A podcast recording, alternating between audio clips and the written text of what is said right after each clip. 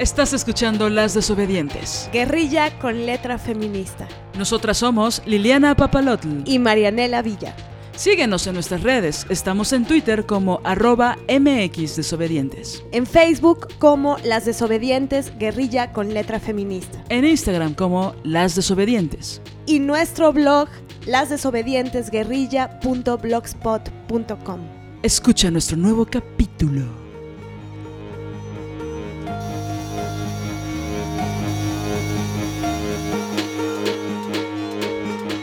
Buenas tardes, muy buenas noches, muy buenos días, depende de la hora en la que nos escuchen. Estamos arrancando el segundo episodio de Las Desobedientes. Yo soy Liliana Papalotl. Y yo soy Marianela Villa. Y este día vamos a arrancar con un tema, pues, espinoso, ¿verdad, Mané? Sí, hoy vamos a hablar, hoy vamos a hablar de un tema tremendo que es el amor romántico y los estragos que el amor romántico dejan en la vida de las mujeres. Creo que es un término que se ha manoseado mucho, que se ha criticado desde muchísimas posturas, que se ha defendido y creo que es importante analizarlo. Por supuesto, no nos alcanzará un solo episodio para profundizar en este tema que es tan complejo, que está en nuestro tuétano, en los huesos, en la sangre, en muchas formas de aprendizaje que hemos vivido, que hemos mamado, ¿no? Entonces nos llevará varios episodios que si bien no son consecuentes o seguidos, pues hoy iniciaremos con esta crítica al régimen heterosexual. Y vamos a abordar algunas cosas que nos parecen muy importantes como inicio, ¿no? Em, ¿Qué más, Mane? Algo que nos gusta pensar con respecto al amor romántico es que, bueno, eh, es como una especie de caleidoscopio de complejidad. Es, un gran tema, es, una de las herramientas con las que el patriarcado somete a las mujeres o ha sometido a las mujeres a lo largo de la historia, ¿no? Eh, entonces, eh, es importante observarlo y analizarlo desde sus diversas perspectivas. Por eso nos gusta la figura de caleidoscopio complejidad, ¿no? Entonces, bueno, vamos a intentar eh, hoy comenzar con abriendo el tema, poniéndolo en la mesa y hablando de él desde ciertas perspectivas. Como nota al pie, este no es un programa para hablar en contra de las personas o en específico de las mujeres heterosexuales. Estamos haciendo una distinción importante porque estamos analizando y poniendo sobre la mesa en una postura crítica concreta el régimen heterosexual, ¿no? Este término de Monique Wittig, donde ella hace una crítica, pero que creo que es bastante pertinente, además, a pesar de que esa teoría fue en el siglo pasado, en los ochentas, es algo que todavía permea, ¿no? Entonces arrancaremos con un texto de Coral Herrera Gómez. Ella es una doctora en humanidades, es experta en teorías de género y teorías de la comunicación audiovisual. Em, ella dedicó su tesis doctoral al amor romántico desde una perspectiva multidisciplinar cercana al feminismo y a la teoría queer. Eh, a partir de entonces, su trayectoria profesional ha estado siempre ligada a la investigación y reflexión en torno a las relaciones eróticas y afectivas de los seres humanos en general, pero en particular a las relaciones afectivas de las mujeres. Ok, entonces este texto que vamos a leer a continuación, en su entereza, está escrito por la doctora Coral Herrera. El título es de este texto es Pasos a seguir para someter a millones de mujeres con la droga del amor romántico. O cómo fabricar yonkis del amor para que los hombres vivan como reyes. A los seis años las niñas ya deben de tener clara su condición de ser humano inferior y admirar a los hombres. Desde la infancia tienen que verse como víctimas y empezar a soñar con el cuento de que en el amor romántico está la felicidad. Desde la infancia hay que contarles que solo las querrán por su capacidad para amar y cuidar a los demás, explicarles todo lo que no pueden y no deben hacer por ser mujeres, y hacerles creer que su valía depende de la aceptación y el reconocimiento de los demás. Una niña con carencias afectivas será más vulnerable y dependiente. No hay que acostumbrarles a los besos, los abrazos y el cariño, que se lo ganen obedeciendo. Meterles en vena la necesidad de ser amadas para estar completas, que vean muchas películas de princesas que esperan con paciencia la llegada de su amado, que piensen que el amor es la salvación y la solución a todos sus problemas. El amor ha de ser el centro de su universo y sus preocupaciones. Cuanto antes empiecen a soñar con su príncipe azul, mejor. Construir sus miedos para que los interiorice, miedo al fracaso por no tener pareja, miedo a no ser nadie, miedo al abandono, miedo a no ser amada, miedo a la soledad. Seducirlas y engañarlas a todas con la idea de que amar es sufrir, aguantar, renunciar y someterse, y que tendrá el premio que merece al final del valle de lágrimas en el que vivimos que interioricen la guerra contra el patriarcado y pierdan sus energías en batallas inútiles, que se maltraten y se autodestruyan, que se hagan autoboicot, que se crean que la felicidad está fuera para que busquen desesperadamente a alguien que las quiera. Que soporten todo en nombre del amor, malos tratos, violencia, relaciones de abuso y explotación, que se sometan al patriarcado desde la intensa necesidad de ser amadas por un hombre que crean que solas no pueden y con sus amigas tampoco. Que sientan que si no les llega el amor es porque tienen mala suerte o porque es culpa suya y que sigan soñando con los milagros románticos. Que crean que los demás son muy felices y comen perdices. Si machacas constantemente la autoestima de las mujeres con mensajes a través de los medios para que luchen contra sí mismas, para que no les guste su cuerpo ni su personalidad, para que se sientan mal y sean exigentes consigo mismas, para que crean que estando guapas las van a querer más, para que se torturen voluntariamente. Entonces se someterán a la tiranía de la belleza y siempre estarán acomplejadas, insatisfechas, inseguras y amargadas.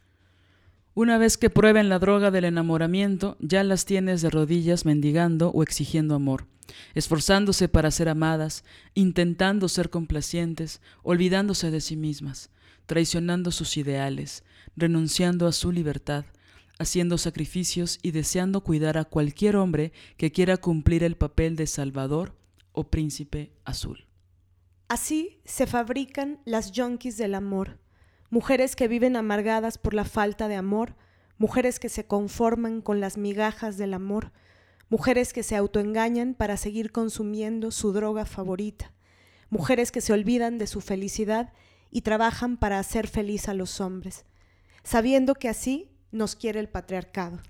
Llenas de culpa, frustraciones, rabia, miedos, sufrimientos y dominadas por nuestra necesidad de amor. Entonces hay que trabajar muy duro para desobedecer, para ir contracorriente, para dejar de someternos y de sufrir por amor, para liberarnos para querernos bien a nosotras mismas, para buscar otras formas de relacionarnos y para construir colectivamente mucho amor del bueno. Así termina el texto, que como decíamos al principio de esta lectura es la autora es Coral Herrera. La pueden buscar en varios medios, ¿cierto, Mané?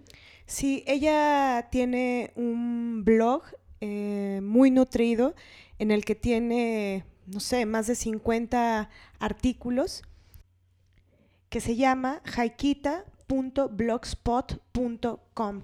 Se deletrea H-A-I-K-I-T-A.blogspot.com. Em, también tiene varios libros escritos, La construcción sociocultural del amor romántico, que es su tesis doctoral, Mujeres que ya no sufren por amor, Hombres que ya no hacen sufrir por amor, y el último de sus libros, que acaba de, salir a la venta, Cómo disfrutar del amor, herramientas feministas para transformar el mito del amor romántico. Es una verdadera experta en, el tema, la queremos y la admiramos mucho. Sí, y hay que seguirla leyendo y compartir sus textos. Eh, para nosotras es muy importante que si compartimos textos de otras compañeras o de otras mujeres que admiramos, es indispensable darles siempre el crédito. ¿no? Entonces, obviamente, si ustedes lo hacen, eh, por favor, compartan sus créditos y léanla mucho, ¿no? Nunca se deja de aprender. Hay textos que no pienso que no deben leerse una vez, ¿no? Hay que leerlos varias veces porque sus planteamientos son mega interesantes y profundos, ¿no? Y creo que su, su pluma es bastante eh, fácil de entender y bastante compleja al mismo tiempo, ¿no? Eh, pero bueno, pensando en qué te viene primero a la cabeza, Marianela, cuando piensas en amor romántico. Pues la verdad sí debo confesar que, que alguien que me hizo que la mente se me abriera con respecto a este tema fue Coral, Coral Herrera, ¿no? Eh, yo me encontré con su, con su blog estando en una relación eh, con un hombre, eh, una relación que duró muchísimos años y, y que, bueno, yo me sentía como sufriendo, ¿no? Y este sufrimiento fue el que, el que me hizo buscar eh, lugares en, los que me pudiera sanar. Y maravillosamente me encontré con, Coral. Y, bueno, lo que se me viene a la mente con amor romántico es eso, es sufrimiento, ¿no?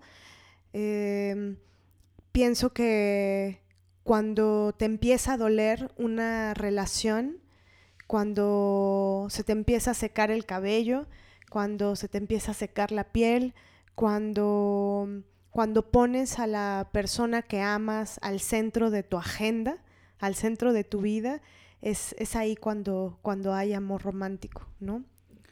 Sí, yo creo que ah, la presencia de Disney en nuestras vidas la Cenicienta, ¿no? que bueno, vienen de estos cuentos de los hermanos Grimm, ¿no? algunas historias que ha comercializado y explotado tanto Disney. Y bueno, en la cultura latinoamericana y de muchos países del mundo está la religión del sufrimiento representado en las telenovelas, ¿no? A mí ya hasta me da risa cuando veo ciertas escenas que digo, órale, creen que están en una telenovela, ¿no? Y por supuesto para mí es de alguna forma sencillo verlo porque yo también sentí durante mucho tiempo que vivía en una telenovela, ¿no? Creo que sí es, es importante cuestionar porque cuando pensamos en amor romántico, creo que en nuestro imaginario puede haber muchas cosas que no son exactamente o específicamente las que estamos criticando. Pareciera que si hacemos una crítica puntual en contra del amor romántico, estamos criticando la ternura, Estamos criticando el amor, la, intimidad, estamos criticando el cariño, estamos criticando incluso la crucilería. Eh, parece que estamos criticando los poemas y no y creo que eso es una postura muy banal porque no es lo que estamos haciendo no estamos hablando de ese tipo de amor romántico. Y más adelante diremos qué significa que te regalen flores y que un hombre te abra la puerta para conseguir qué ¿no? No porque vamos a descubrir el hilo negro, pero sí hay que poner eh, especial atención en eso. Entonces, no estamos criticando eso. No es que ya no queramos ser tiernas, no es que, pero pensamos el amor o pienso el amor como algo que se va construyendo todos los días. Por supuesto que yo quiero una relación profunda, amorosa, tierna, ¿no? A mí que me ha costado tanto trabajo acceder a la ternura, por ejemplo, ¿no? Ahora se habla mucho de cómo ciertos hombres están cuestionando su feminidad y se les enaltece por eso, ¿no? Cuando yo en tanto mujer lesbiana y pensaba antes que la debilidad y la fragilidad era para las mujeres débiles y pues yo no quería ser una mujer débil, entonces tuve que bloquear ciertas cosas, ¿no? Entonces yo también he tenido que hacer un trayecto de buscar y reconocer mi propia feminidad, que me ha costado un chingo y que va a morir siguiendo eh, o intentándolo, ¿no? Entonces no estamos criticando eso, no estamos criticando un sentimiento profundo inherente a la humanidad. Cuando nos referimos a amor romántico estamos criticando el control, los celos, el chantaje. Esto que decías, Marianela, de ponemos al ser amado al centro de nuestras vidas. Eso es lo que estamos criticando. Y por hacer eso, vienen un número inmenso de consecuencias que lo único que hacen es a ah, convertirnos en zombies, convertirnos en mujeres que no somos dueñas de nuestra vida.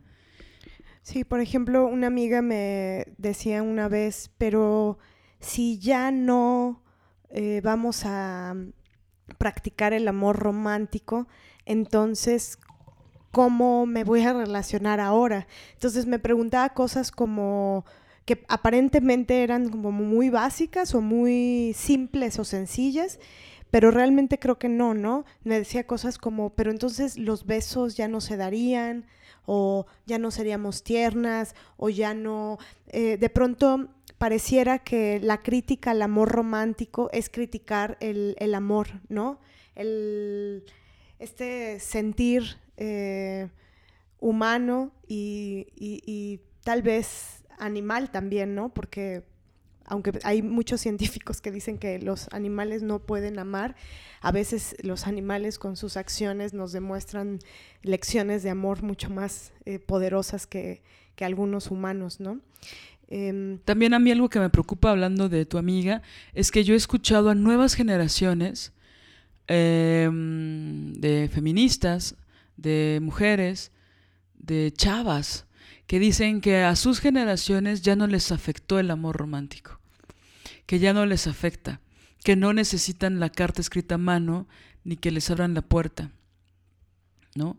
Y me parece muy peligroso ese pensamiento, porque si sí existen cosas muy específicas como eh, esto que se ha vuelto de moda que se comparte en packs sin que la persona esté de acuerdo, sin que la mujer esté de acuerdo, ¿no? Eh, se hacen cosas como dame la contraseña, si me amas, dame la contraseña de tu Facebook o de tus redes sociales, ¿no? O sea, se hacen muchas formas de control, ¿no? Donde si no me respondes rápido el WhatsApp, estás haciendo otra cosa y mándame una foto de dónde estás. Es decir, hay muchísimas manifestaciones de las nuevas generaciones donde hay un control y hay una violencia psicológica devastadora, ¿no? Donde los feminicidios, que como sabemos, más del 70% de los feminicidios están hechos por parejas o exparejas de las mujeres asesinadas, pues todo nació desde ejemplos como los que acabo de enunciar, por decir algunos. a mí me preocupa muchísimo que mujeres jóvenes que ya iniciaron una vida sexual o que iniciaron una vida amorosa de forma profunda con otros hombres, no reconozcan el amor romántico como algo violento y que se sienten exentas de ese tipo de, entre comillas, cursilería, cuando en principio, que es algo que hemos hablado, eh, sus mamás están enredadas en el amor romántico, ¿no? Sin ir más lejos. Sí, y pienso que uno de los problemas es que a veces hacemos las comparaciones de las parejas que tenemos, ¿no? Eh, con las parejas otras que hemos tenido que son mucho más violentas. Por ejemplo, en mi caso, ¿no? Eh, yo hace muchísimos años tuve una pareja muy violenta que, eh, em, pues que me hacía agresiones físicas, ¿no? Y él es el que tiene el top de la violencia. El, más violento de todos. Entonces, de pronto, las parejas subsecuentes que tuve, este, un par eh, de de relaciones heterosexuales, eh, pues eran, no eran violentos físicamente, pero ejercían otro tipo de violencia. ¿no? Entonces, a, veces yo he escuchado cosas como, bueno, pero es que no, no me pega, él no es violento, él me deja salir con mis amigas, yo soy libre, yo puedo Mi novio siempre me da permiso de salir, ¿no? Exacto, ¿no? O me apoya en mis proyectos. Cuando, bueno, eso es lo, lo, lo, mínimo que una persona con ética pues tiene que hacer con la otra, ¿no? Pero claro, como nos ponemos el, el equiparamos con, con, las relaciones mucho más violentas nuestras o de otras compañeras, ¿no? Entonces hay como una especie de defensa de, de, nuestras relaciones. Mi relación no es así, ¿no? Hay como un proceso de, de negación, ¿no? Sí, por, yo, yo creo que también tiene que ver con la revictimización que se hace a las mujeres, ¿no? Esta frase que yo detesto desde hace muchos años, de, bueno, él es un cabrón, pero ella más pendeja por dejarse. Entonces todos los, reflectores, toda la responsabilidad recae sobre las mujeres, ¿no? Ya hablaremos en otro episodio probablemente con un especialista de violencia doméstica, ¿no? De por qué una mujer sigue en ese tipo de relación, ¿no? no quisiera abordarlo con mucha profundidad ahora, pero que siempre la responsabilidad de las agresiones recae sobre la víctima, ¿no? Y entonces pareciera que si tú aceptas ante tus amigas, ni siquiera ante un MP o ante un juez, ante tus amigas que tienes una relación que no es tan violenta o que, ¿no? Pareciera que si yo acepto que tengo una relación violenta es porque soy muy pendeja, ¿no? Y creo que algo que me ha dolido mucho a mí personalmente es que mientras más feminista me he vuelto, mientras más em, he levantado mi voz ante la injusticia, no solo la que la injusticia en contra mía, sino en contra de mis amigas o de las mujeres que tengo cercanas, eh, es más difícil que amigas me hablen de sus relaciones heterosexuales o de la violencia que viven, justo por esto que o sea, entre más feminista... Eh, sí, no sé si piensan que las voy a juzgar o, espero que no, o piensan que yo voy a sacar el sable, ¿sabes? Y la espada para defenderlas. Y la verdad es que como eh, era lo que iba, como no les pegan, como no les dejan un ojo morado, hasta donde yo sé, ¿no? Como no hay violencia sexual, como no las violan, ¿no? Porque pues si son novios, pues hay una especie de consenso, aunque eso no es de todo cierto. Hay parejas que son matrimonios y hay violaciones dentro, mucho más cuando son hay noviazgos, ¿no? Pero hay como una distancia, ¿no? Entonces, a mí me ha traumado mucho esa situación, ¿no? Porque entonces esto que decíamos, ¿no? De evidentemente yo nunca voy a entender en la piel eh, defender al hombre que amo por muy violento que sea. ¿no? Sí puedo entender y ver muchas cosas. Yo misma viví en una casa donde había mucha violencia, ¿no? Y, la, y la tengo también, tengo varias heridas, pero no a partir de el hombre que yo amaba, ¿no? Claro. Entonces, en esa circunstancia es muy frustrante, ¿no? Leer acerca de estos temas y de que nuestras amigas minimicen ante nosotras la violencia en la que están viviendo, porque tal vez nosotras vamos a sacar el sable o el machete, y sí lo vamos a sacar, pero cuando ellas lo vean pertinente, ¿no? Sí, creo que en ese sentido es que es tan importante el texto que les leímos hace unos momentos de Coral, porque justamente habla de cómo es una estructura, es un asunto sistémico, ¿no? El patriarcado eh, utiliza el, amor romántico como una herramienta. A, las mujeres se nos ha eh, relegado a, ser las cuidadoras, a ser y existir en función de otros. Primero eh, como propiedad del padre, ¿no? o bueno, propiedad de Dios, propiedad del Estado, luego propiedad del padre, luego propiedad del marido o del novio o de los hijos, siempre en función de otros. Entonces, desde que estamos y de otros hombres. Sí, en función de otros hombres mayoritariamente. La representación simbólica de lo masculino, ¿no? Exacto. Y después de los hijos, pero siempre es al cuidado de los otros. Y desde que somos súper chiquititas es que nos, nos enseñan esto. Por ejemplo, Marcela Lagarde eh, pone el ejemplo de que a las bebés a veces tienen un año o menos, meses, están en la cuna y ya tienen adentro de la cuna junto a ellas a un muñeco, un nenuco, un oso de peluche, una muñeca, Barbies, pero siempre la presencia de unos otros que están junto a, junto a ti, ¿no? y que justifican de alguna forma tu, tu, estar. O desde ahí te empiezan a enseñar que tu, existencia tiene que ser con gente al, al, lado, a la que tengas que cuidar. Como que justifica tu presencia en el mundo, ¿no? Exacto. Es como esto que decíamos, no sé si es algo de nuestra generación, supongo que no, pero al menos de otras, más hacia arriba, este, de, ¿cómo se llamaba tu nenuco? ¿No?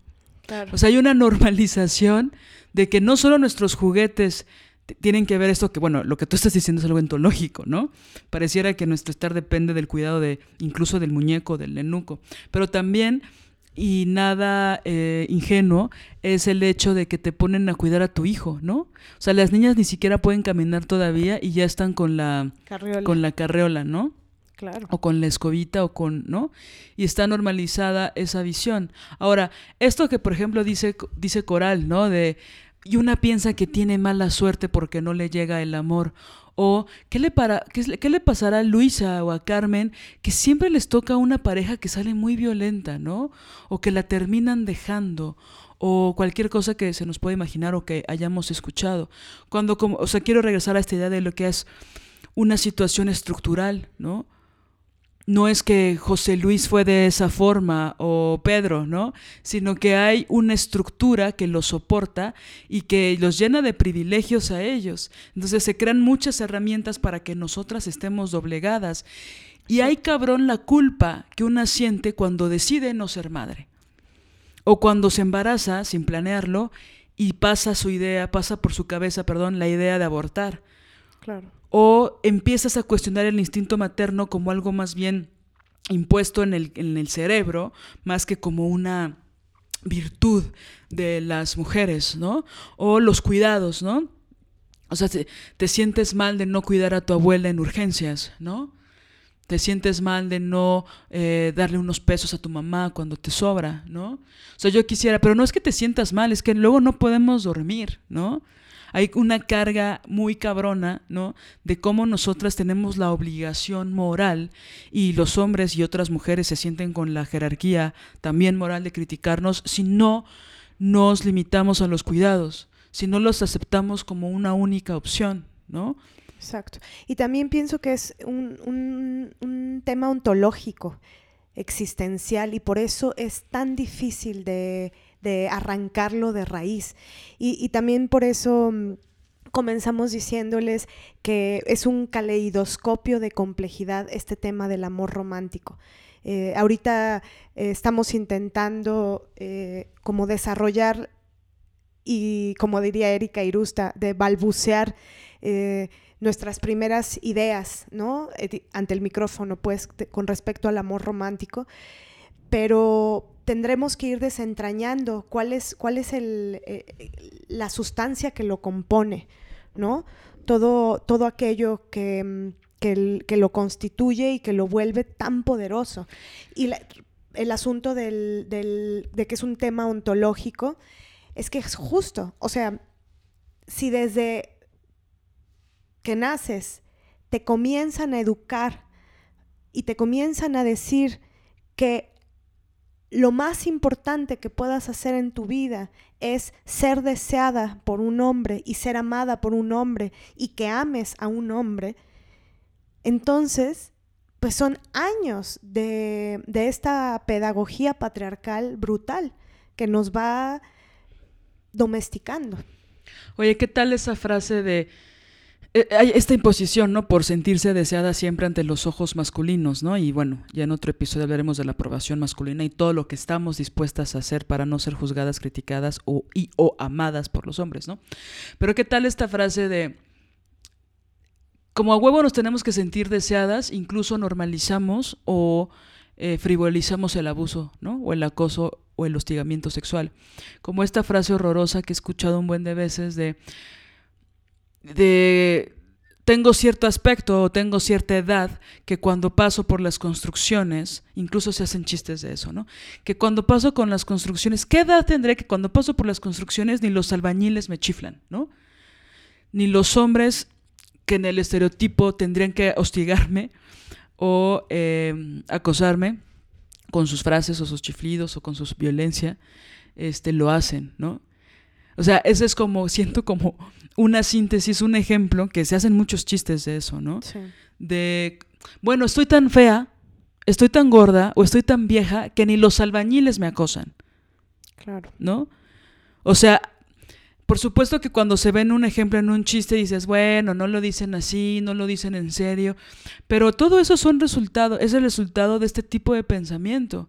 ¿Por qué la mayoría de las mujeres por no decir casi todas, se sienten desoladas cuando no tienen una pareja. ¿Y por qué toda la gente, empezando por las mujeres que les rodean, pero por supuesto los hombres también, les dicen que son fracasadas porque no están acompañadas de un güey? ¿Cuántas millones de mujeres soportaron todo para que un hombre no las deje, para ellas poder llegar a la boda de la prima acompañadas? Exacto. El mito Sí. de la solterona, ¿no? O sea, ser la solterona es lo peor que te puede pasar en tu vida. Exacto. Si somos eso y si hay esta creencia tan en el maldito tuétano, evidentemente es una violencia estructural en contra de nosotras. Y no es algo de México. No es algo solo de México, solo de Latinoamérica, solo de Iberoamérica. No, es algo de todo el mundo, ¿no? Claro. La mujer fracasada es la que está sola, la que no tiene una pareja. Y entonces se asume, a pesar de todas las evidencias, que si tú tienes una pareja, ergo, eres feliz. Exacto. Ergo, estás bien cogida. Ergo, te mantienen. Ergo te aman. Ergo, te aman. ¿No? Cuando yo en, lo- en lo- en mi experiencia con tantas evidencias he visto que las mujeres sí ponen al centro de su vida a los hombres y los hombres se encargan de que ellas jamás piensen que están en el centro de sus vidas. Claro. Entonces, esto no es algo que nos pasa solo a nosotras dos o que le pasa a ciertas mujeres de ciertos lugares. Es algo que nos pasa a muchas personas, ¿no? Yo como soy una minoría, pertenezco a una comunidad que es muy, muy, muy minoría en el mundo, ¿no? Según los últimos estudios somos del 3% de la humanidad. Las personas LGBT, ni siquiera lesbianas, o sea, lesbianas yo creo que vemos 1% a nivel mundial. Entonces, la, la verdad es que yo sí me salvé de muchas cosas. Pero también en ciertos círculos, evidentemente, si yo no estoy acompañada, o si no yo amo, o estoy en el polimo amor, o cojo con alguien cada mes, o tengo un amante por ahí, como dice Liliana Felipe, este, pues estoy fracasada, debo ser amargada, ¿no? Claro. Y es que justo ese es el, el mito del amor romántico. El amor romántico puesto al centro de la vida como, como la máxima, ¿no? Cuando hay tantas cosas que, que nos componen como seres humanos. O sea, nos gusta mucho pensar en, el asunto del deseo, por ejemplo, ¿no? Eh, el deseo no exclusivamente sexual, sino ver la palabra deseo de, de su forma compleja, ¿no? De, manera compleja y profunda. El deseo como el cúmulo de, de- de sueños que tenemos. Es decir, yo no solo soy eh, una mujer que se dedica al teatro, sí, soy una mujer que se dedica al teatro y sí tengo una relación eh, amorosa, sexoafectiva con una mujer que amo y también eh, soy feminista y también me interesa luchar por los derechos de las niñas y las mujeres y también una serie de cosas. Pero en otra época de mi vida, eh, el amor romántico era el centro, el epicentro, el todo. Y aunque me estuviera yendo muy bien en otros aspectos de mi vida, no importaba o no me no, no se me quitaba la tristeza, porque en el amor romántico había sufrimiento. Entonces creo que ese, ese es el problema, cuando uno quita del centro de la vida el amor romántico como, como la máxima, eh, entonces nos ponemos a, a luchar por muchas otras cosas que también nos gustan, ¿no? Por ejemplo, algo que, que hace el amor romántico y que genera estragos gravísimos es que es un poco como estos cositos que le ponen a los caballos, ¿no? Para que solo vean hacia un, hacia un sitio y que no se distraigan. Hace la- una ruta. Ajá. Entonces el amor romántico un poco es eso, ¿no? Solamente eres viéndote en los ojos de tu ser amado. Y si no te ves en los ojos de tu ser amado, pues sufres. O si tu ser amado no te mira como tú quieres que te mire, sufres. O si te mira con desprecio, pues sufres más, ¿no? Ahí yo nada más quisiera como agregar una nota al pie. Me frustra mucho ver cómo mujeres maravillosas, talentosas, profundas, trabajadoras hasta la médula, mega responsables, mega eficientes, mucho más de lo que ellas piensan de sí mismas, se dejan amedrentar por un pendejo. O sea, como estas cosas de, pues yo no me merezco ser amada, ¿no? Entonces, esto que nos ha enseñado Hollywood, Disney, las telenovelas, nuestras madres, de si yo soy exitosa en lo que hago, no puedo estar buena en el amor. Si yo tuve 30 novios y dejé la carrera por, el, por casarme y no sé cuántas cosas, es decir, si yo dejé mi propia vida por poner al centro de mi vida al novio, pues entonces esperan ciertas cosas de mí, ¿no? Pero a mí me parece impresionante cómo, y claro, de esto se, ha hablado muchas veces en, en distintas ocasiones, ¿no? Y de distintos rubros, pero es esta cosa de, veo tantas mujeres increíblemente exigentes contra sí mismas y que ellas esperan literal migajas de, sus parejas sentimentales. Y ellos les dan migajas y se encargan de que ellas sepan que son migajas. Y entonces cuando hay tanta, es que no le puedo llamar de otra forma, hay tanta violencia y que está normalizada y que está invisibilizada, porque pues jamás piensas que tu ser amado te va a tratar tan de la chingada. Exacto. Jamás piensas, porque tú lo estás dando todo por la relación. Tú dejaste de ir al viaje, tú dejaste de hacer tu maestría, ¿no? Tú dejaste a tu familia, tú dejaste de ver a tus amigos, tú eh, enflacaste 20 kilos o engordaste otros 20, ¿no? Tú dejaste de ser tú por esa persona amada y esa persona amada pues no te ama. Claro. Y también hay una cuestión que no te sabe amar. Sí, porque las palabras son de amor, entrecomillado. Es, muchas veces la otra persona te dice que te ama, te dice eres lo mejor que me ha pasado. Nunca había estado con alguien como tú. Tú me haces feliz, ¿no? Pero en pura palabra y en lo concreto. 25 horas al día. Exacto. O esto que decías de, a mí, pero mi novio no. Mi novio sí me apoya en todos mis proyectos. O sea, él jamás me ha prohibido que yo vaya a dar función, ¿no? Pienso en mis amigas actrices. Y también pienso en, en, cómo hay una cosa muy pasiva-agresiva que es igual de violenta que los golpes, que es igual de violenta que los golpes, al menospreciar y minimizar el trabajo de las mujeres, ¿no? O sea, no importa, o sea, yo me puedo imaginar perfecto a una doctora en astronomía, en física, ¿no? Que vaya a la luna y que su pareja sentimental le diga, pero pues ya hubo hombres que fueron a la luna, ¿no? Qué padre que hagas, que seas la protagonista de una obra que escribiste, pero pues no te salió tan buena, ¿no? No está tan bien. O sea, es un trabajo buenísimo el que haces, me encanta, este, te ves muy guapa, pero pues échale ganas, ¿no? O sea, porque pues le falta como ensayar. O sea, siempre hay un menosprecio, un supuesto halago. Espera, me están sonando los tamales calientitos. Iñárritu sería muy contento haciendo el audio de Birman si escuchara este podcast. Bueno, perdón. ¿Sabes? O sea, siempre está primero el madrazo, ¿no? Y luego la sobada, ¿no? O al revés. Pero si hay un madrazo, ¿no? ¿Para qué vas a hacer eso? ¿Para qué vas a hacer tu obrita de teatro? ¿Para qué vas a tu concierto si caben 20 personas? Claro. Ahora, pienso que hay algo que es muy delicado y que yo reconozco como a nivel sensación y, anímicamente, ¿no? Que tiene que ver con, con que es muy duro darnos cuenta de, de que en las relaciones en las que estamos hay violencia, ¿no? Y y vuelvo a lo mismo, de no necesariamente tiene que ser violencia física, eh, golpes, estas cosas eh, brutales, ¿no? De toda esta barbarie. No, no, no eso, pero también reconocer que, que esa persona que tú amas está haciendo acciones que te duelen, que te lastiman, que te hacen sufrir y que has estado en eso mucho tiempo. Yo, por ejemplo, tengo 37 años y pues me pasé toda mi vida teniendo relaciones con hombres y practicando la heterosexualidad.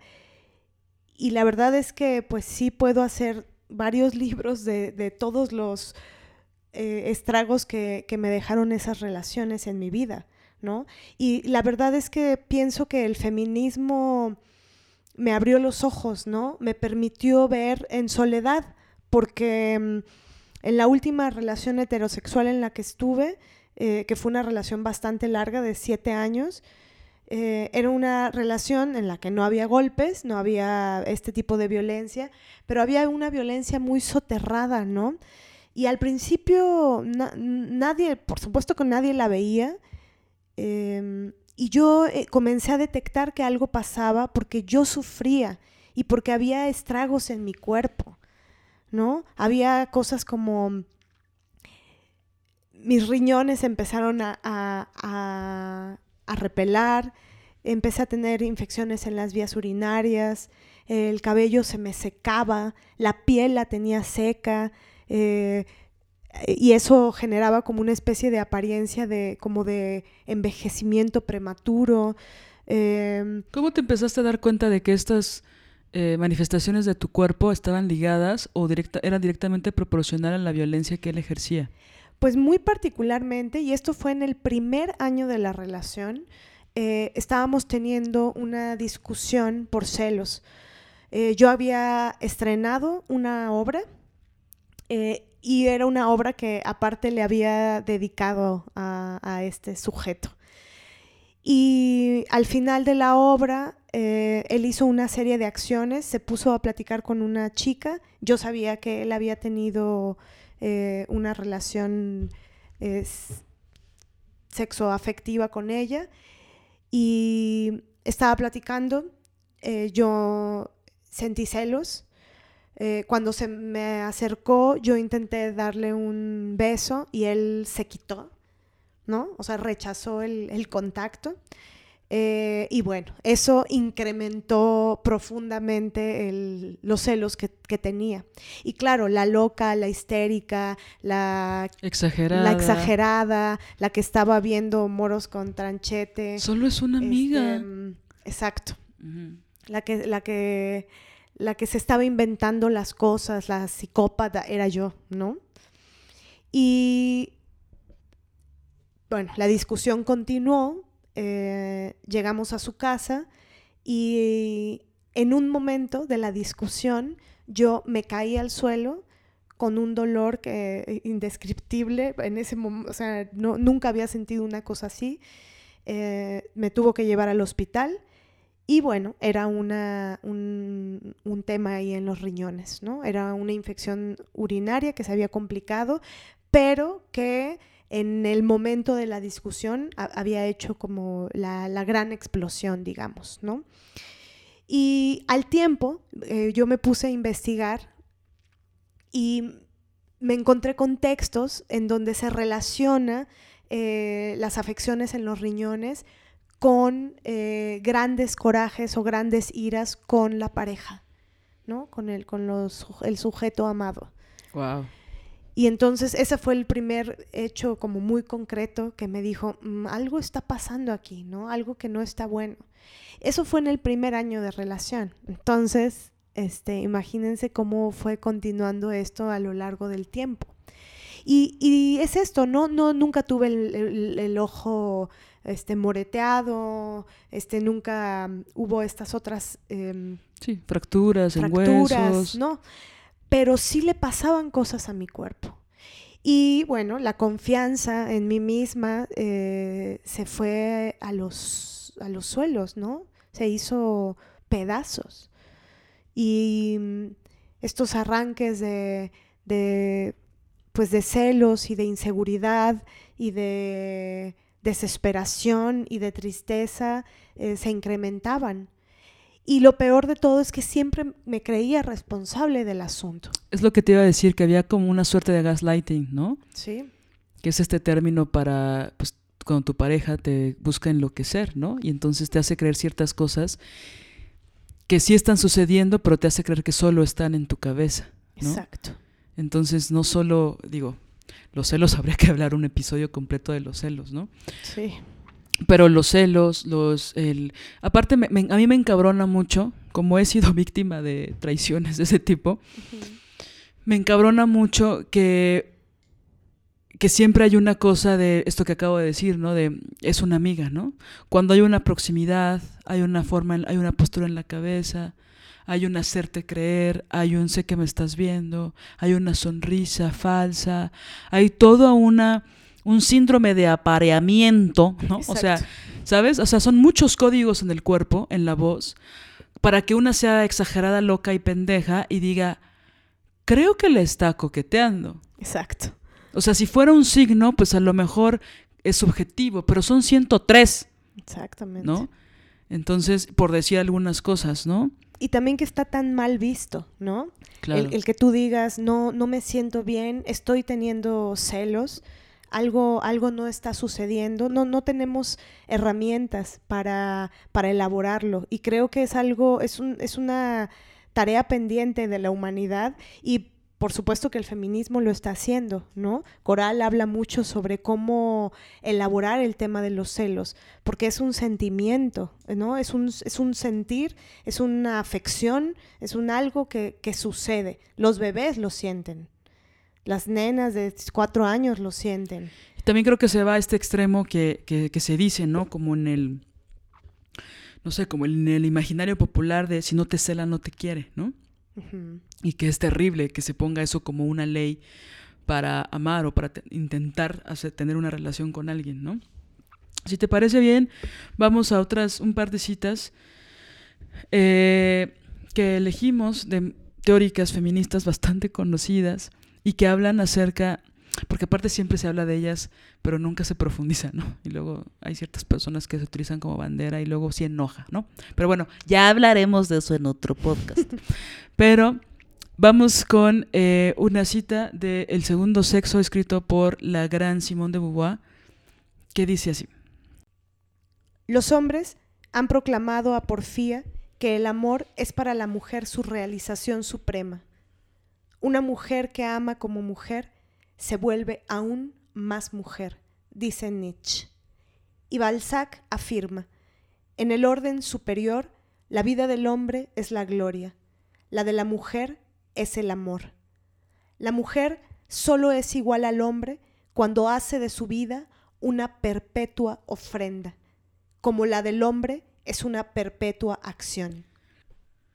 Sin embargo, esa es una nueva y cruel mistificación, puesto que lo que ella ofrece a los hombres, a estos no les interesa en absoluto aceptarlo. El hombre no necesita la abnegación incondicional que reclama, ni el amor idólatra que halaga su vanidad. Los acoge exclusivamente con la condición de no satisfacer las exigencias que implican recíprocamente tales actitudes. Predica a la mujer que dé, y sus dones lo hartan.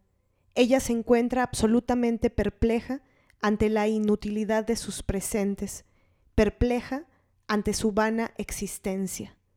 El día en que la mujer le sea posible amar con su fuerza y no con su debilidad, no para huir de sí misma, sino para encontrarse, no para destruirse, sino para afirmarse, entonces el amor será para ella, como para el hombre, fuente de vida y no un mortal peligro. Mientras tanto, resume en su figura más patética la maldición que pesa sobre la mujer encerrada en el universo femenino, la mujer mutilada, incapaz de bastarse a sí misma. Las innumerables mártires del amor son un testimonio contra la, injusticia de un destino que les propone como última salvación un estéril infierno. Esta es una cita de Simone de Beauvoir. Y pues es dura porque nos dice la verdad, ¿no? Pienso que es importante que nos preguntemos qué tanto estamos sufriendo en, en la relación en, en la que estamos, ¿no? Y que hagamos un, un ejercicio de, de honestidad con nosotras mismas De amor propio.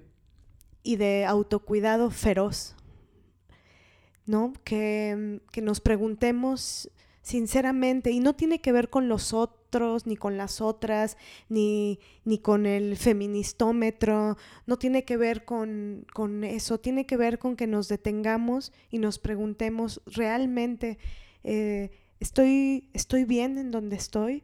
¿Estoy sufriendo? ¿Me siento lastimada? ¿Estoy en un lugar en el que me lastiman?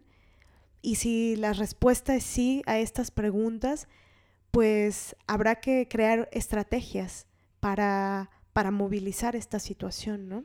Creo que esas, la respuesta a esas preguntas es un inicio bastante poderoso acerca de cómo podemos empezar a cambiar el orden de nuestras vidas. Algo que para mí siempre ha sido una veleta es cuál es mi primer pensamiento al despertar. ¿No? Y digo, eso puede ser súper trágico. Y lo dice alguien que tiene, como dice Marianela, pensamiento catastrófico. Más siendo artista en este país, los primeros pensamientos de las artistas mujeres, pues digo, ¿no? Cuando vivimos al día y así. Pero regresando al punto del amor romántico, creo que es una buena brújula. ¿Cuál es tu primer pensamiento cuando despiertas? ¿Cuál es el último antes de dormir?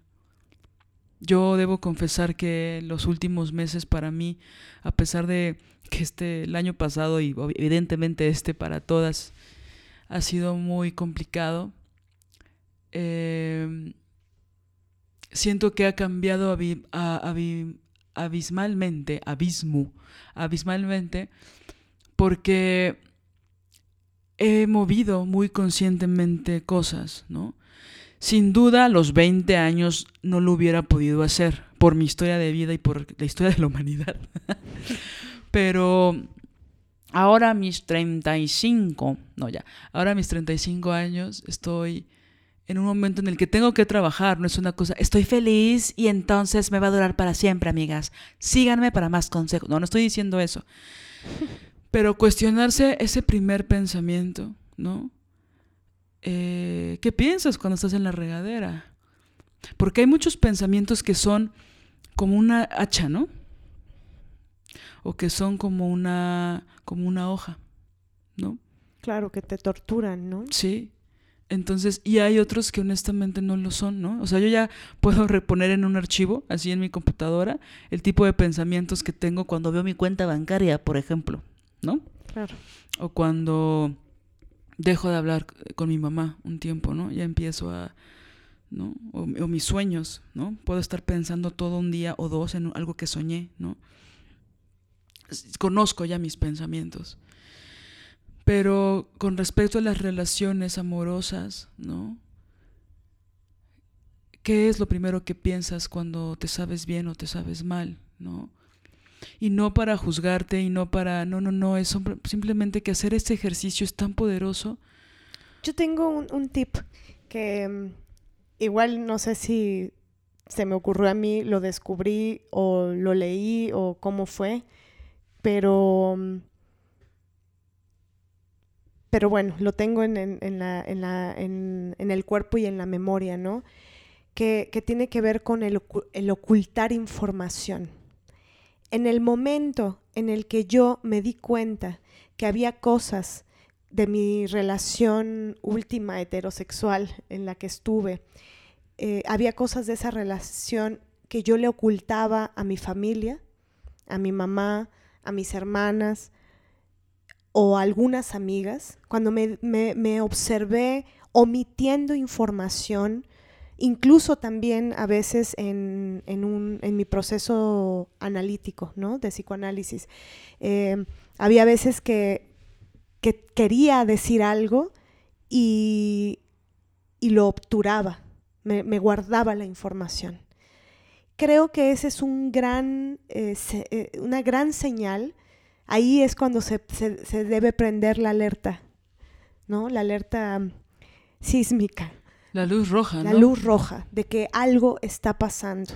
Yo a veces observo, por ejemplo, que algunas amigas, eh, se parece a esto que decías, Lili, ¿no? Sobre que mm, les pregunto cómo están y en sus rostros pareciera que hay una tristeza profunda y me dicen, eh, ahora sí estoy bien, ya estoy feliz. Y en su, en su, hay una sonrisa en sus labios, pero hay un llanto en sus, en sus ojos, ¿no? Un llanto, por supuesto, reprimido, pero, pero, pero puedo verla, esa tristeza. Y, y supongo que que a veces apena decir, llevo cuatro años, cinco años, seis años, siete años en una relación en la que me lastiman, ¿no? Y, cuesta mucho y avergüenza mucho darnos cuenta y, y avergüenza mucho revelar que seguimos ahí y que no nos podemos ir de ahí. Y pienso que esa es la razón de, de, que algunas amigas no me cuenten, no me digan, estoy muy mal, sigo muy mal, ¿no? Pero yo lo que quisiera decirles es que, mm, que hay un sistema que hace, que nos enseña y que nos encadena. Nosotras no somos las culpables de no saber cómo irnos, de no poder irnos. Hay toda, todo un sistema perfecto que, que nos enseña a no defendernos, a no irnos, a no reconocerlo, a no reconocerlo, ¿no? A guardar silencio. A guardar silencio. Entonces, yo lo que quisiera decirles a, a estas amigas es que yo he estado ahí, yo he estado en ese lugar, ¿no? Bueno, creo que hay una suerte en, en, los ojos, en la mirada, que no miente, ¿no? Creo que yo, yo también puedo reconocer esa tristeza. Y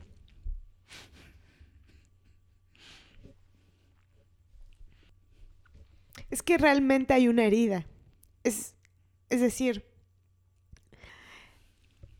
lo que nos duele, la herida que tenemos es porque hemos estado en ese sitio. Nuestras bisabuelas han estado en ese sitio. Nuestras abuelas, nuestras mamás, nuestras hermanas, nuestras amigas, nosotras, las mujeres que no conocemos todas de una forma o de otra hemos estado en ese sitio y por eso no tenemos que avergonzarnos, ¿no? Porque no es nuestra culpa, es ese maldito sistema mierda que nos quiere hacer pedazos, que nos quiere hechas polvo. Sí es el sistema, el sistema estructural, la violencia que está puesta desde muchos niveles hasta los más inimaginables, pero también, y no quiero quitar el del renglón, hay una responsabilidad muy consciente de sus parejas hombres. Por supuesto, es que quien ejerce este sistema son ellos. O sea, el cabrón que ejerce violencia física o psicológica o sexual o económica o la pinche casa que tú pagaste con tu espalda está en nombre de ese cabrón, lo hacen muy conscientemente. Si hay un sistema que lo soporta y hay una violencia estructural de siglos. Exacto. Pero hay una conciencia de esta gente, de estos hombres, que no se la quieren cuestionar. Y que mientras tú más pendeja te sientas, ellos ganan. Ellos lo único que quieren es ganar. Es lo único que quieren. Entonces, sí hay una violencia estructural, sin duda. Y también ellos son víctimas en algunos espacios, en algunos momentos. Pero todo el sistema está hecho para que ellos sean el opresor. Totalmente. Y mientras tú no te quejes, tú te quedes callada y ellos puedan eyacular sin ningún cuestionamiento sobre ti, encima de ti, abajo de ti eh, o adentro de ti, eh, parece que todo funciona. Y mientras tú puedas ir acompañada a tu cumpleaños por un cabrón que te acaba de decir que te ves gorda y que te ves vieja, el mismo día de tu cumpleaños, pues bueno, hay todo un sistema que lo está sosteniendo. Pero también hay una responsabilidad muy consciente. Ellos no son las víctimas. Y en eso sí quiero ser muy, muy clara. Totalmente. Y estoy... Eh pienso lo mismo que tú, ¿no? Hay una cita de Monique Wittig que, que nos gusta mucho que dice, mientras no haya una lucha de las mujeres, no habrá conflicto entre los hombres y las mujeres, ¿no? Y, también habla en esta cita de, de que ellos son conscientes de, de, la opresión que ejercen. Si no fueran conscientes, revelarían sus acciones con mucha mayor facilidad o muchas de sus acciones las harían frente de otras personas. Exactamente. Esto de, digo, hay, hay varias parejas de mis amigas que no son sutiles en sus violencias, ¿no? Uh -huh. Que yo incluso antes del feminismo o antes de mi conciencia como feminista, porque estoy clara y segura de que soy feminista de los dos, desde los dos años, pero antes de mi conciencia como feminista, a los 18, 19 años me daba cuenta del cinismo de las parejas hombres de mis amigas, donde yo decía, yo pensaba, si en lo público hacen estas mierdas y se portan como unos patanes, ¿qué harán en lo privado? Exacto. Y muchos años después me he enterado de algunas cosas que hacían estos hijos de su pendejo padre en lo privado. Y son cosas terribles. Sí. Y vivo en una parte urbana de una ciudad enorme, eh, mis amigas tienen licenciatura, bla, bla, bla, bla, bla. Y lo que yo siempre digo es la inteligencia, em, el saber intelectual no tiene nada que ver con la inteligencia emocional. Entonces tú puedes tener 80 doctorados y dejarte minimizar por un cabrón, pero no es tu culpa, es porque ese pendejo solo se siente bien haciéndolo. ¿no? Exacto. Por supuesto que no hacemos este programa eh, por Kate Millet o por Simone de Beauvoir o por la misma coral. Les agradecemos mucho que ellas de alguna forma o Nos de hayan muchas salvado. nos hayan salvado, ¿no? Y que también renunciaron al ángel del hogar, que también será otro episodio. Pero sí es importante decir que este programa lo estamos haciendo pensando en mujeres a las que amamos que aún no han podido escaparse de su verdugo y que su verdugo es súper lindo en lo público. Y Nosotros parece, le llamamos el hipócrita encantador. y parece un hombre normal porque actúa normal Exacto. y, y parece que es lindo y que la protege y que la cuida. Pero vemos eh, la piel seca de nuestras amigas, vemos este velo en los ojos, vemos la mirada Triste. perdida, la triste, vemos la sonrisa fingida y sabemos de primera mano que han renunciado profundamente a sus sueños, a su deseo, eh, a sus ganas de vivir incluso, ¿no? Exacto. Entonces es muy frustrante y muy doloroso. O sea, hacer este programa ha sido súper doloroso, ¿no? Yo no dejo de pensar en mi propia madre, ¿no? Claro. Que, que renunció a muchas cosas por, por, por no estar sola, porque ella pensaba que no podía sola y lo sigue pensando, ¿no? Pero también, por supuesto, lo hago por, por todas las mujeres que admiro, que siguen al lado de un cabrón que no las valora y que al contrario las hace pedazos y que son relaciones de dos años o de más de 30, ¿no?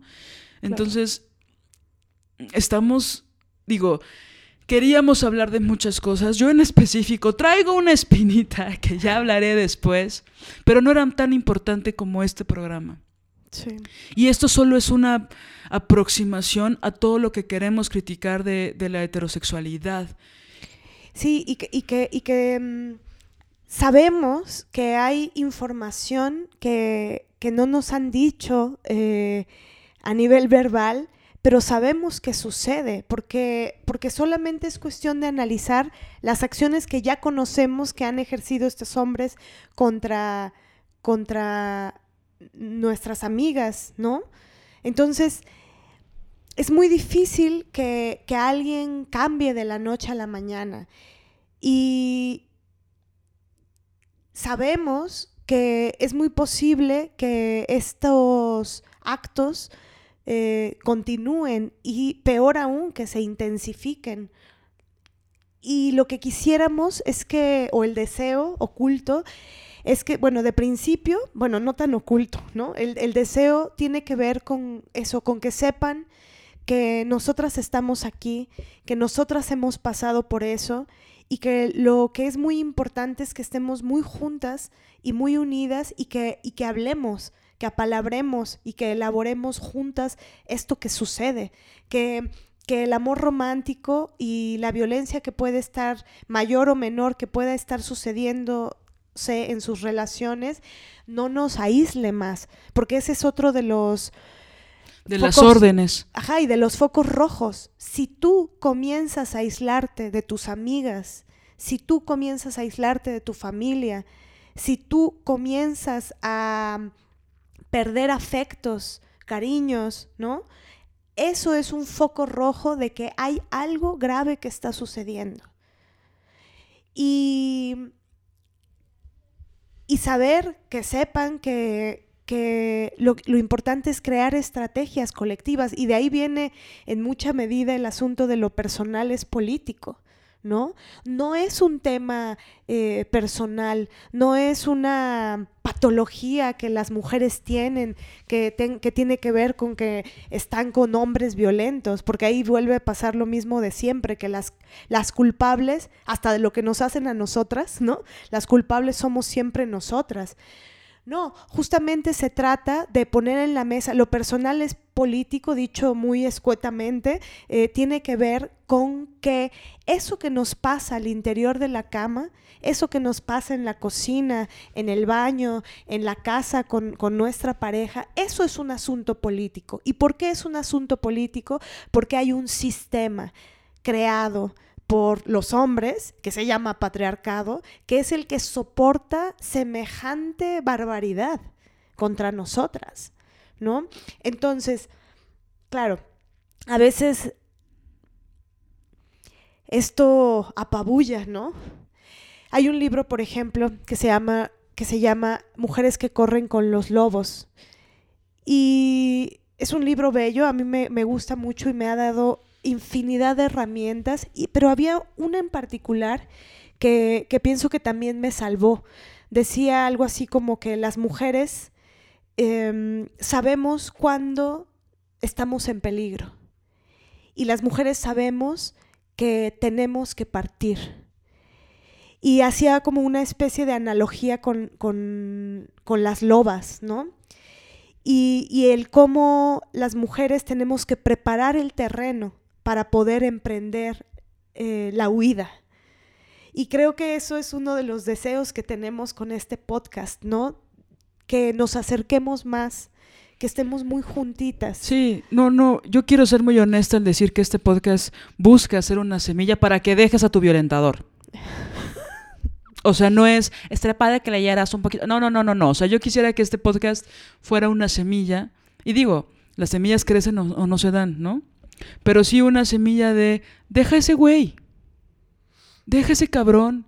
Si te sientes tan mal, déjalo. Claro, como dice Marianela, no siempre es fácil. Luego, pues tienes hijos, luego este, nunca has trabajado porque dependiste de él, porque no, hay todo un sistema que lo sostiene, pues. Pero hay que empezar a moverse, ¿no? Hay que empezar, hay que empezar. Hay muchas mujeres que lo han logrado con un chingo de hijos, ¿no? O este, sin haber trabajado un solo día. ¿No? Hay, hay formas de hacerlo, hay instituciones también, hay gente que sí, yo sé, lo tengo clarísimo, que las familias no siempre son una isla. Eh, y no ayudan, o peor, a veces te dicen que te quedes. Sí, no son un oasis, ¿no? No todas.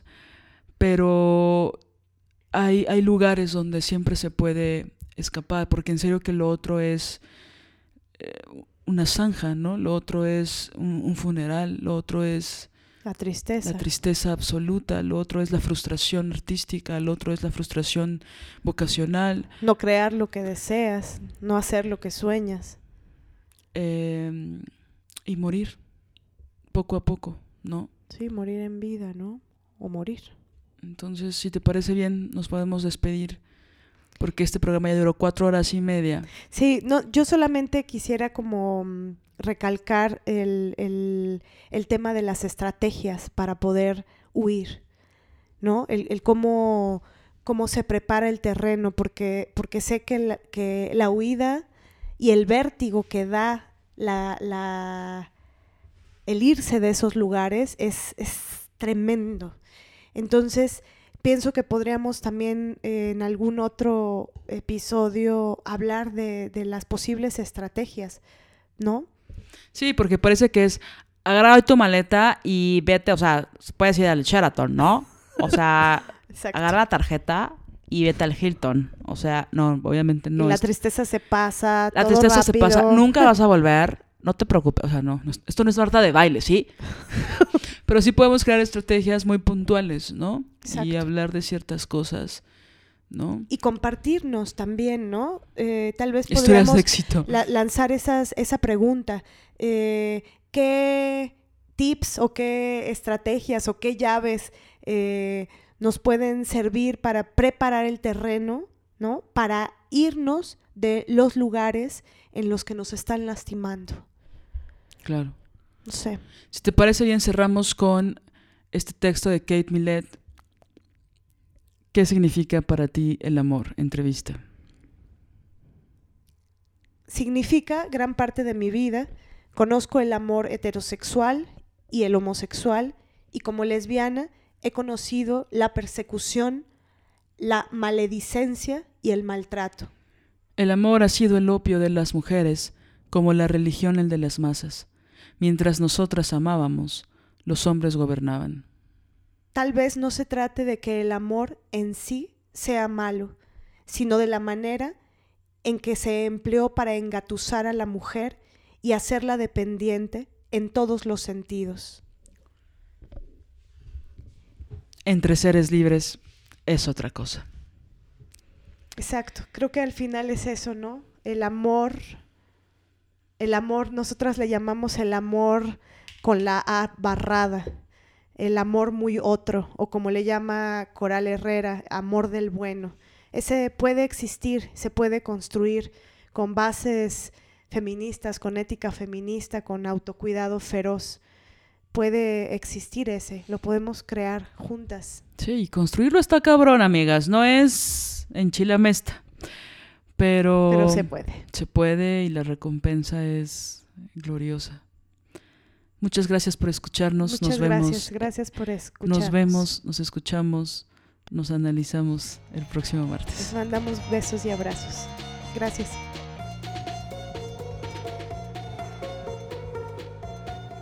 Ilustración Lily Kurst. Música original Alina Maldonado. Diseño gráfico Oriana Ortiz Villa.